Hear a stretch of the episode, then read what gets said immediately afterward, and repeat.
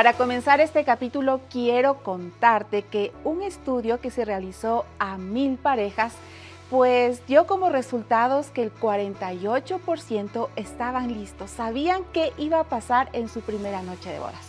El 42% pues como que dijo esperémonos hasta el siguiente día y el 10% dijo no, vamos más despacio, tenemos otros planes, esperemos como unas 48 horas qué hacer en la primera noche de bodas es el tema que queremos compartir contigo aquí en Cosas que no nos dijeron. Bienvenidos.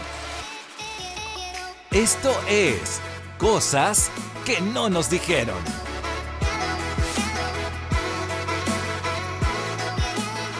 Ay, ay, ay, el capítulo de hoy de cosas que no nos dijeron tiene un temón, como diría por ahí una amiga argentina de mate y café. Y tenemos a una invitada muy especial, ella es Mónica Ortiz, sexóloga médica. Gracias, Querida Moni, amiga de la casa, otra vez. aquí para hablar de este tema que a veces como que no se lo quiere hablar, pero uno por dentro está con ganas de saber más, ¿sí o no, Moni? no, yo súper feliz de poder estar otra vez con ustedes. Me siento en casa. Ay, qué linda. bueno, eso es bueno. Estamos listos con nuestros tecitos ya para hablar de este tema, así que tú también puedes ya prepararte para unirte a esta conversación del, del día de hoy. Como dijo Verito, es un temón, un temón que, ¿qué haré? ¿Qué no haré? Esas cosas que no nos dijeron. No nos dijeron, porque a veces te dan de manera general, quizás si es que has tenido un acompañamiento previo para eh, la boda, ¿no? El famoso prematrimonial, y de pronto ese tema de la sexualidad se toma así como por encimita, diría mi, mi abuelito por ahí, ¿no es cierto? Pero en realidad no es como muy claro en muchos círculos qué esperar la primera noche de bodas, ¿no? Ya uno ya se casó, sueña con la ceremonia, el vestido, cómo se van a ver las damas, cómo nos vamos a tomar las fotos y ya se acabó pues ya la, fiesta. Ahora, ¿qué hacemos? y, hay muchos miedos, mi querida Moni. ¿A ti te pasó eso cuando después de casarte? La verdad es que nosotros fuimos a dormir. Gracias. Usted ya habló del tema antes. Y mi esposo, si le preguntan, él dice, yo no me vuelvo a casar. o sea, hace la, boda y eso, porque uno sale realmente agotado, ¿no? o sea, la verdad es que así hayas tenido una planificadora de bodas, alguien que hizo todo el trabajo, que tus damas, que tu familia, tus hermanas, mamás y todas ahí alrededor apoyándote, no deja de ser algo que es agotante. Entonces, nosotros es como que vamos a dormir. Luego veremos.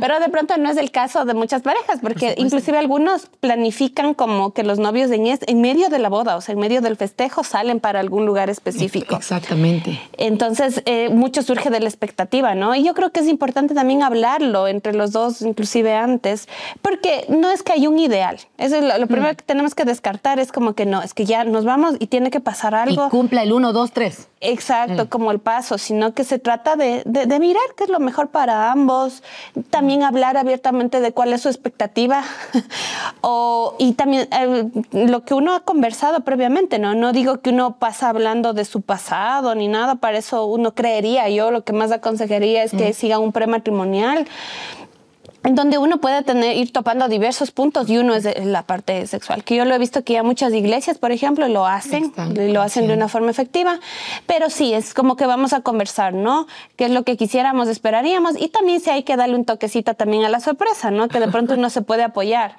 Porque sí, a veces, sobre todo las mujeres, como que en el afán, ¿y ahora qué me voy a poner? O de pronto la vergüenza. O soy muy delgadita, muy gordita, o, qué va a pasar. Y, y todo eso viene a como a bloquearle a uno también porque es como el estrés, no, no, no quiero que se acabe la boda quizás, o no, no, no quiero ir al lugar donde vamos a pasar la primera noche, porque es como, ¿qué va a pasar? O sea, no sabemos. Yo no sé cómo fue para ti esa experiencia. Sabes que yo me sentí identificada contigo, Moni, cuando dijiste de que a dormir.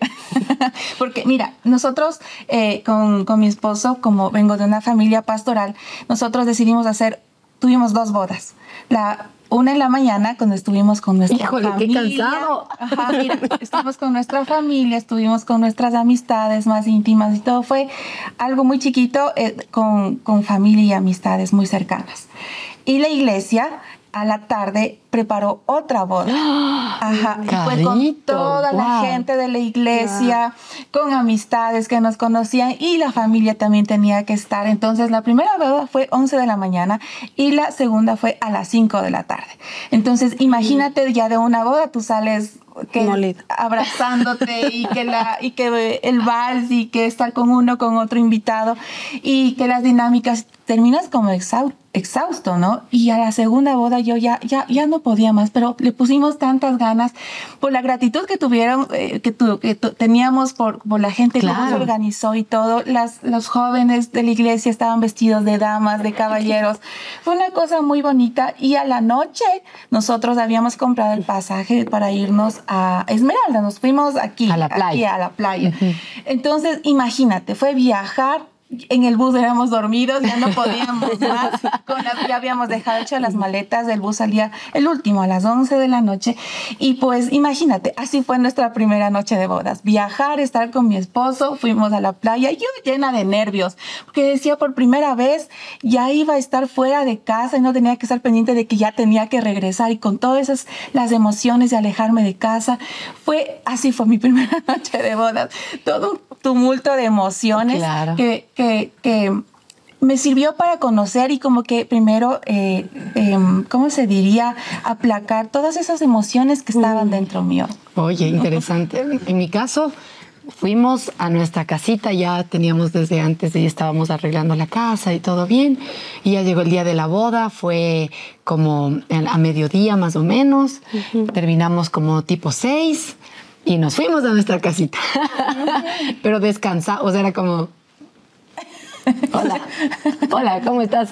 Y pudimos descansar un, tiempo, sí, la verdad, o sea, estábamos súper agotados porque cuando uno está en este proceso, Moni, de la emoción, no se percata de estos detalles. Entonces, sí estábamos cansados y pudimos descansar un poco y, claro, y luego pues poder disfrutar de ese regalo de Dios, pero era, era toda una exploración que era como alguien decía, o sea, una cosa es cuando te dicen con, con no sé, con alguien que te está explicando, pero otra cosa ya es vivir y cómo tú vas reaccionando y cómo va, vas respondiendo. Y a veces esos miedos pueden bloquearte o pueden ser una oportunidad también para, para ir conversando, ¿no? Y no solamente que sea como hay que cumplir, que es el primer, la primera noche y, como sea. Mm. Eso a veces es lo que trae malas experiencias la primera noche de bodas. Por supuesto, y qué lindo lo que dice Berito, porque ese es justamente es como el explorar, ¿no? Porque aquí va a traer varios, algunos panoramas, porque de pronto no todos se van a sentir identificados con lo mismo. Está como de pronto cuando la mujer eh, no ha tenido una experiencia penetrativa previa, y luego voy a aclarar por qué digo penetrativo, o sea, lo que ahora se llama, lo que siempre se ha dicho que es la virginidad, o sea, la presencia de IME. Entonces, eh, surge como una carga social y generacional como que te va a doler la penetración. Y, ya está ahí en la cabeza, ¿no? Exacto, y de hecho voy a ser bastante explícita en cuanto a esto porque de esto no se habla mucho. Entonces, primero hay que quitarse la cabeza de que va a ser necesariamente una penetración tiene que ser dolorosa. Entonces voy a explicar cuándo duele. ¿ya? Primero es todo el contexto, porque obviamente si es que vamos a estar, como, tú, como ustedes dicen, ¿no? cargados de ansiedad o estamos cansados, como en el caso de las emociones. Doble, el cuerpo fisiológicamente no es que vamos a lubricar adecuadamente, sino que nos gana el cansancio o estamos llenos de mucha ansiedad y eso lo que hace es que que no lubriquemos adecuadamente, ya que no llegue la cantidad adecuada de sangre a nuestros genitales y en todo nuestro organismo. Y lo que pasa es que algunas de las sustancias que se secretan cuando tenemos miedo hacen esto con los vasos sanguíneos, contraen y más bien no, no hay flujo, ¿ya? Esto en la mujer y también en el hombre. Entonces, ¿qué pasa si el hombre está lleno de ansiedad? Puede haber fallas en la erección, puede ser que no se excite y ojo con esto, no es que está, no es que le, no le ama, que no le gusta, que está muy, ya como me vio gordita segura, por eso no tiene erección, entonces un montón de ideas de equivocar, sino porque es una situación mental y, corporal que está viviendo en ese momento el hombre. ¿yo? Entonces hay que tranquilizarse, respirar y disfrutar de ese momento, ¿ya? Entonces, ¿qué hacer también para que una mujer pueda lubricar adecuadamente y un hombre tenga un mejor nivel de erección? Justamente es el, tema previo, ¿no? Los besos, las caricias previas que se pueden dar, inclusive la estimulación manual, que esto no es masturbación. Masturbación es cuando una persona está en solitario, eh, eh, activándose sexualmente, exacto, y no es el caso, ¿no? Entonces, se vale también acariciar el cuerpo con las manos y, y demás. Entonces, por ejemplo, caricias que sean delicadas, uno utiliza, por ejemplo, en sexología que es es dígito palmar, porque a veces también es como acaricia, ¿no? Y a veces como que no decimos, es que ya ahora hice sentir Me mal. duele acá en esta laja o me da cosquillas. ¿no? Entonces es, es dedos y es palma, entonces y como en forma de S. Y es tal cual como me encantó esa alegoría de, de explorar algo nuevo. Es como que la primera vez de explorar todo el cuerpo, porque a veces genitales, o a veces como la Claro. fórmula mágica, ¿no? De pronto mamas, genitales, O y sea, se acabó. que así, así ha de ser. Exacto, entonces, Ajá. ¿por qué no acariciar espalda o el cabello? Por ejemplo, tenemos, el- dicen que el órgano sexual más grande es la piel, justamente, ¿no? Mm. Porque tenemos sensibilidad en todo el organismo. Entonces, es esa primera vez quizás sí, démonos el tiempo de acariciar, de poder hablar, de mirar también al otro, de observar la respuesta, porque si yo noto que de pronto está, no sé, contraído o algo, es como que hablarlo, No aplica, claro. Es mi esposo, es mi esposa, ¿por qué no, no decir, eh, puedo hacerlo más lento y dejarnos guiar? Porque finalmente yo digo, a ver, las mujeres no tenemos pene, uno cómo sabe cómo, cómo estimulo si es el cuerpo de Claro. mi esposo, entonces es como dejarse guiar, inclusive uno también tomar la mano de la otra persona, eso también es asertividad sin, sin hablar, ¿no? Es lenguaje no corporal, perdón, no, lenguaje no verbal. Es como que llevo la mano hacia donde quiero ser estimulado. Ese es otro también. Y le estoy expresando a la otra persona lo que quisiera sin necesariamente hablar. Y, y ahora tú estás- estabas hablando de cuando no ha habido una experiencia previa, porque ahí Exacto. estás explorando, no tienes idea. Una cosa es lo que dicen los libros y otra cosa es cuando ya tú estás en ese momento íntimo y especial. Pero ¿qué pasa cuando quizás dicen, ok, en mi caso no fue así, fue una experiencia donde tal vez ya tuve una vida sexual previa y ahora eh, estoy empezando el matrimonio? ¿Cómo se manejaría en ese sentido la primera noche? Ya, eh, sí, muchas gracias. Y, y corrijo, esto que hablé ahorita es como para todo, cualquier persona. Ya, ya no haya tenido una experiencia previa porque Ok. inclusive si, si como novios, porque es una realidad, tuvieron experiencia sexual previa, porque a veces dice, nosotros no tuvimos actividad sexual, pero hicieron de todo. Sea, Tuvieron otro tipo de penetración, de prácticas de estimulación, sin traer culpa, ¿no? Si no estamos hablando de lo que puede pasar. Entonces, esto aplica, o sea, el tema de tomarse con, con relajación, de, de- de- de focalizar, de acariciarse, de sentir que es una primera vez, porque es la primera vez que están siendo esposos, es la primera vez que están sintiendo la bendición de Dios, que esa es otra cosa tan hermosa. A veces uno dice como que el Espíritu Santo, hey, tenemos algo que Cierre hacer. los te ojos, afuera". los ojos, no. Y no es así, Dios habita en nosotros, es algo hermoso, porque yo sé que la sexualidad, el acto sexual se ha venido banalizando tanto que es como que la unión de cuerpos y de usar a la gente. Y en realidad es un desnudar tu cuerpo, tu alma y tu espíritu, o sea, estamos unidos, realmente somos una sola carne. Entonces, en ese sentido aplica para todos. Ya, muy bien. Ya lo que hablé. bien. Pero en cuanto a la penetración la primera vez, sobre todo en el tema de la mujer, eh, como que librarnos de esa idea de que va a ser doloroso, entonces sí, ayuda a lo que Y estaba que diciendo. tiene que haber el sangrado previo, porque si no, Exacto. ¿qué pasó? Entonces aquí Que voy a también aclarar un también mito, algunos ¿no? conceptos, Ajá. ¿ya? O sea, el himen es un tejido que sí, eh, en muchas de las mujeres está presente y tiene diferentes formas de agujeros porque si no, no podríamos menstruar si esto fuera como un canal cerrado, ¿ya? Entonces, y que es desprendible por otros motivos que no necesariamente es una actividad sexual. Eso también es eh, no tan común, pero pasa, ¿sí? Entonces, y puede desprenderse, por ejemplo, también una actividad sexual por un abuso sexual. Entonces, mm, aclaremos conceptos. Pero ¿qué tal si es que esta persona, en el caso de la mujer, llega con himen? ¿Ya? Entonces se puede, eh, lo que ya había dicho, ¿no? El ambiente tranquilo, la seguridad, todo esto que estoy hablando, pero aparte de eso, es como preparar. No necesariamente es que van a lubricar adecuadamente esa Claro. primera vez por toda la carga que esto tiene. Entonces, ¿por qué no llevar, por ejemplo, un lubricante a base de agua? Ya un lubricante íntimo, que ahí hay algunos que uno puede llevar, o sea, ya ir preparados también. Eh, ayudar también en el tema reproductivo, si no es nuestro plan que en esa primera noche que podría pasar, quedemos embarazados, entonces hablemos de anticoncepción previa Claro. o del uso de eh, métodos de barrera también, como el preservativo masculino-femenino. Y luego sí, ya se puede hacer una estimulación, yo dije toque del cuerpo, ¿no es cierto? Caricias previas, pero luego sí preparar en es- eh, con toque, toque de genitales, ya labios mayores, labios menores, mirar inclusive, obviamente la mujer es quien está guiando, pero su esposo puede ir tocando, es eh, si es que está lubricada y si no se siente lubricada, no es como que, ay, ponte, o, o- o algo rutinario, sino es como erotizar también eso, entonces, ¿qué tal si el esposo se pone en las manos y con eso también ayuda a lubricar? Mm. Estoy explicando. Inclusive, in- eh, inclusive se puede como preparar también el himen la entrada con, con los dedos. ¿Me explico? O sea, a distender el, el con los dedos para que posteriormente pueda haber una penetración. Porque es como que la idea es como que, ¿y ahora? y por dónde se penetra, inclusive si no ha habido nada. O, y ahora hay como que ya estamos aquí y piensan que el acto sexual es solo penetración, paz, penetra, y, va, y ahí sí va a ser doloroso. Entonces no tiene por qué sangrar tanto porque dije es un, es un tejido frágil. Los casos de sangrado o esto de la tradición era a veces en las películas o algo así es una exageración, porque no tiene que ser un sangrado brutal que deje una mancha ahí enorme. Es diferente, ¿ya? Inclusive hay algunas mujeres que en esa primera penetración pueden no perder, eh, no pueden romper el imen, porque es un, tejido más, es como un imen complaciente, le llaman, es como un tejido más elástico que quizás en otras posteriores eh, actividades penetrativas puede desprenderse. ¿sí? Yo recuerdo, ay, perdón, sí, sí. No, no. Yo recuerdo que eh, cuando eh, con mi esposo hacíamos el curso prematrimonial, una de las recomendaciones era esta. Eh, lo que tú nos decías, Moni, descubrir primeramente el alma antes, antes que el cuerpo. Y yo recuerdo que, que el consejero con el que estuvimos nos decía que es importante que si es que no estamos seguros, hay mucho nervio, hay mucha tensión de la, de la, de la primera vez que veo eh, de las relaciones sexuales en pareja, eh, pues que conversen, ¿no? Salgan, tomen un paseo, ya se, fueron a un, a un, viaje o estuvieron en, en, algún hotel o donde, donde planificaron.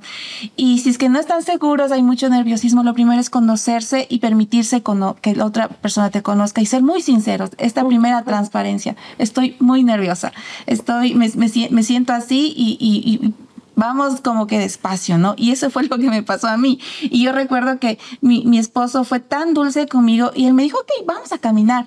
Y nos fuimos a jugar futbolín, nos fuimos a tomar un batido de coco, muchísimas cosas. Caminamos y caminamos y caminamos.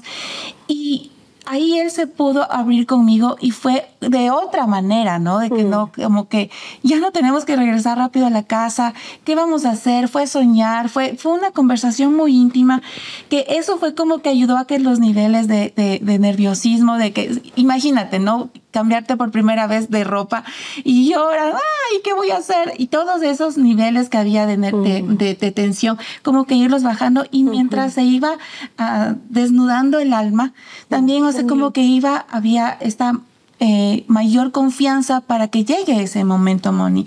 ¿Cómo podemos ayudar a, muchas amigas que podemos estar en esta situación? ¿Cómo romper este nerviosismo? O sea, ¿qué pasa en, la mente? Tú nos decías de que primero quitar de la cabeza todos esos de que va a doler, de que la vergüenza. ¿Cómo, cómo ayudarnos? ¿Cómo, cómo ir para poder tener esta mayor confianza, Moni? Que es justamente con lo que estamos hablando, ¿no? Quitando algunos de los mitos, que están en torno a eso de que tiene que haber penetración, de que el acto sexual solamente es penetración o que en esa primera vez puede haber orgasmo. Porque no necesariamente. Mucho más si una persona no ha tenido experiencia previa o como dije, es una experiencia nueva, nueva entre los dos. Es algo, es, la primera vez entre los dos, entonces no necesariamente va a haber orgasmo y no pasa nada, porque ese es otro. Los hombres tienen como esa, esa carga también de que todo lo que yo hago, o sea, es responsabilidad mía. Entonces, si mi esposa no llega al orgasmo, yo saqué cero en esta lección. Y no es así, sino que el cuerpo responde. Entonces, no necesariamente es que va a ser la primera vez de esta situación, ¿sí? Entonces, todo lo que han hablado, ¿no? El cómo el preparar el ambiente, el, qué lindo lo que tú dices, como desnudar el alma, va a ayudar muchísimo. Y también lo otro, cómo uno también se puede preparar en otras cosas. También reírnos. es una tan, tan importante. Una diversión. Saca el estrés. Exacto, porque uno puede utilizar otras cosas también, o sea, eh, como alimentos, por ejemplo, que pueden ayudar. No sé, llevamos frutas, no, no comida copiosa. A si uno nos lleva un mote con chicharrón. No aplica. Porque nos gusta. Para la, la, mañana siguiente, sí, muy bueno. por supuesto. Pero frutas o fondue, por ejemplo, entonces comemos. O no sé si el tema de licor, pero a ver, con esto voy a decir, porque algunas parejas, a pesar de cristianas, pueden llevar con el tema del licor, ¿ya? El vino tinto, por ejemplo, por cierto, ayuda a relajar un poco, pero es de una medida que no más de una copa, porque a veces uno puede llevar la botella entera y el, y el pues, alcohol es un depresor del sistema. Y eso les ha pasado a muchas personas que no que a veces tienen fiesta, que de pronto no todo el mundo es, tiene la misma sistema de creencias que uno y terminaron borrachos y no tuvieron ni noche o no, no. Entonces evitamos esas circunstancias. Si van a utilizar licor, que sea en poca cantidad, porque más bien tiene un efecto contrario. Como una copa de vino puede ayudar a poner ambiente como mucho más erótico, como conjugar, nos relajamos más, pero si uno se toma la botella entera, va a haber fallas en la erección, no va a haber lubricación. Claro, entonces, y va a ser como cuesta arriba. una expectativa mal, o sea, porque eso también el punto son las expectativas que tal vez nos vende el sistema, ¿no? En la primera noche debe ser así, asá y todo el asunto. Y algo que yo recuerdo que nos aconsejaban es, mira, la primera noche es la primera de muchas. Exacto. O sea, a veces uno piensa que la primera tiene que sacar 20 sobre 20 o 100 sobre 100, pero no, esa es la, la, aventura también de este mundo de la primera noche. Es la primera noche de muchas y en lugar de, de como estar asustados, mejor decir, ok, hoy tal vez no, no nos fue tan bien, el ser sinceros, como, como decía la Carito, pero también ir buscando estas maneras eh, saludables para, para encontrar estos momentos especiales.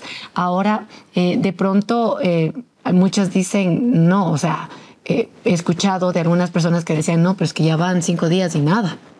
O sea, estamos, seguimos ahí como que le estoy tratando de ayudar, pero, pero nada o sea, cómo animar quizás a alguien que puede estar en ese punto, en esa lucha entre, o sea, prefiero no explorar esta área de, de la intimidad sexual en mi matrimonio. Porque hay que mirar, ahí sí ya nos vamos a otras situaciones uh -huh. más profundas, ¿no? Donde uno ya ha utilizado todo eso y no funciona. Claro. Sabe esos caricias breves hemos conversado y no funciona. Hay que mirar qué trabas están ahí y a veces Puede ser, hay, hay, un caso de los matrimonios inconsumados que pasan años y no logran la penetración, wow. que yo es otro escenario, hacemos todo menos, menos penetración. Y en este caso yo les decía que cuando duele hay que mirar por déficit de lubricación, porque no hubo un buen estímulo, por una situación de base, o porque los, los, eh, los músculos que rodean a la vagina más bien se contraen. Y eso es, hay que analizarlo mucho con un profesional. Eso sí, ya no es como que solo nos vamos a acariciar y listo, ah. porque puede ser un caso de un vaginismo o de algunas otras situaciones que impidan la penetración, que ya son muchísimo más raras, pero cuestiones orgánicas ya de una vagina tabicada y demás, que en lo, en lo, que sí es necesario tener una intervención inclusive quirúrgica. Wow. Entonces eso en el caso del varón, en el caso de la mujer. Y en el caso del varón, eh, ¿qué, ¿qué sería lo más común? Como dije, los niveles de ansiedad pueden hacer que el hombre puede pasar que eyacule rápido. Mm. ¿Sí? Está muy cargada de ansiedad. O si nunca ha tenido una experiencia previa, claro. es esperable que eyacule. O ha pasado muchísimo tiempo en que no ha habido eyaculado, va a eyacular rápido. Entonces, dependiendo de la edad, el hombre llega a un periodo refractario, que es que eyaculo y tengo que seguir estimulando para esperar que haya una nueva erección. Entonces, ojo con eso. No es que tiene disfunción eréctil, es que mm. está en su periodo refractario. O sea que desde el chance de descansar, de conversar, de jugar con, decía, no sé, comida, de bailar, no sé. Y después ya vendrá el periodo, volverán a estimularse, volverá a haber erección y podrán continuar mm. con la actividad sexual. Mm. Y lo otro también, ¿no? Es como periodos también fases, que esto también forma parte de la actividad sexual, que es como que, uy, ya terminó, eyaculamos, llegamos al orgasmo, hasta nos luego. vamos a hasta luego. Uh -huh. Sino el tiempo también del, del poscoito, le llaman, que uh -huh. es como acariciar, como hablar, como cómo se sintieron. ¿Por qué no agradecer a Dios también? Exacto. O sea, yo recuerdo entonces como que yo lloraba y mi esposo, ¿estás bien? yo no, sino que estoy llorando de felicidad. Yo por todo lloro. Quien me conoce sabe que por todo lloro. Entonces uno dice, sí, estoy llorando de felicidad y también estoy hablando con Dios, le estoy dando gracias por este sí. momento, porque a veces como que lo sacamos de ahí, como Exacto. dije antes, entonces es mejor. Y, y, un punto que no quería perder, perdón, claro, es el tema la... de la expectativa y ser muy clara cuando eh, también es actividad sexual cuando una persona se masturba, puede ser en hombres y en mujeres, mm. y ya tienen esto como base, ¿no? Entonces ha habido, por ejemplo, en mirar pornografía frecuente, sí sexualiza y distorsiona la idea de la sexualidad, porque uno dice, no sé, el contenido pornográfico que yo veía la mujer multiorgásmica o el hombre con tales tamaños y cosas así, entonces trabajarlo mm. antes, porque si yo ya tuve una adicción a la pornografía, a la masturbación, no, no esperar que si yo no he trabajado en esto, me casé y entonces me va a quitar automáticamente el deseo de mirar esto claro. o de masturbarme, uh -huh. sino trabajarlo también en el punto profesional y porque no espiritual, porque hay algo en lo que sí se puede hablar. O sea, yo pude haber tenido un pasado sexual, otras parejas sexuales, una adicción a tal cosa, pude haber tenido como antecedente un trauma sexual y que esta sea mi primera vez. Uh -huh. Por supuesto que sí, creemos que Dios uh -huh. eh, nos sana, nos restaura, nos libera, pero también hay que ser intencionales en, en, en dar ese proceso, ¿sí? Wow, sabes que mientras tú hablabas, eh, creo que tal vez gente que tiene un contexto donde creció en la iglesia o todo es como siempre tener relaciones sexuales es pecado. No sé si ah, pasaba esa idea que no, no, no, no. Y de pronto te casas, ya no. O sea, que, de la noche a la mañana ahora es bueno. Porque creo que hemos, hemos enseñado mal quizás, o sea, las relaciones sexuales son un regalo de Dios en el contexto donde Dios los, los, diseñó. Y a veces eso también puede crear un choque la primera noche de, de bodas, ¿no es cierto? Y alguna vez estudiando y leyendo un poco decía, incluso esa relación sexual es un acto de adoración a Dios. Cuando yo leí eso dije, a ver, a ver, espera un rato. ¿Cómo, cómo a ver, explíqueme un poco. Y es verdad, porque es, Dios lo diseñó y estás adorando a Dios con todo lo que eres y con todo lo que haces. Y eso también creo que cambia la perspectiva y es como, ok, o sea, ¿qué implicaciones tiene eso en el día a día? El tener buenos consejeros, buenos terapeutas y buenos profesionales que te puedan acompañar. Eso también es importante, pero, pero yo recuerdo que era eso, ¿no? Como, ok, esto a Dios sí le agrada, ok.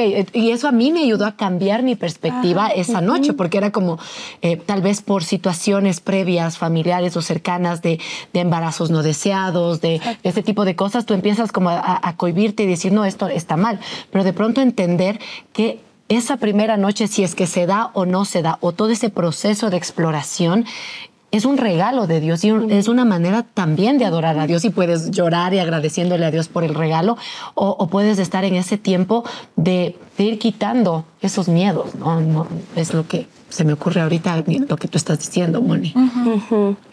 Por supuesto, y definitivamente es así, ¿no? Entonces a veces permi permitirnos también sanar los pensamientos o las expectativas que vienen de una forma distorsionada, sea por traumas, ¿no? Porque por contar nada más a algunos pacientes dicen, es que yo les escuchaba a mis papás cuando era niña, por ejemplo, no entendía lo que era. Y ahora cuando estoy quizás al principio, cuando empezamos todo, pero después cuando vinieron mis hijos, es como que, como para mí fue traumático, eso revivió. Entonces, por ejemplo, es una forma de abuso que uno que los papás no es que lo desearon, sino que el espacio o algo no mantuvo y se revive el trauma. Uh -huh. Entonces es el cambio de pensamiento que sí que puede haber en eso, que es algo bueno, que hay que tomar medidas, por supuesto, que hay que tomar precauciones, pero que también hay que darse el tiempo de, de permitir que Dios sane, ¿no? Y, y, de que sea realmente la primera vez. Así no haya sido tu primera tu primera vez con esa persona, tu primera vez, porque vivimos en un mundo caído, lastimosamente es así, hay mucha distorsión en cuanto al así sexo, es.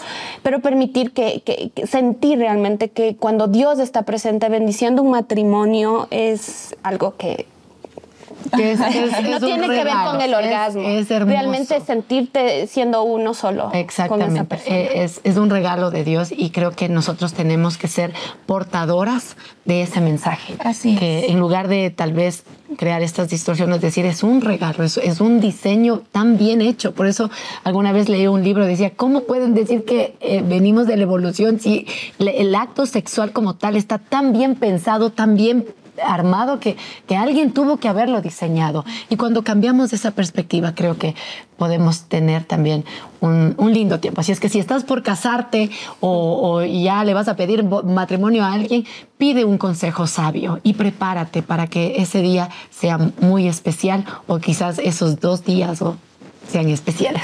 y todo el matrimonio. Y de ahí todo el matrimonio. Todo claro. lo que tendrá que, eso será tema de otro capítulo, digo yo. Otro capítulo que tenemos que conversar, Moni, así que estás comprometida para estar con nosotras.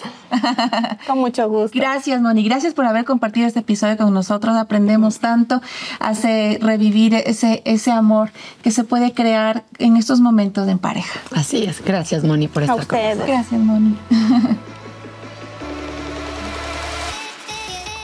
Y es que todo inicio es un regalo de Dios para todo lo que se viene y podemos disfrutar.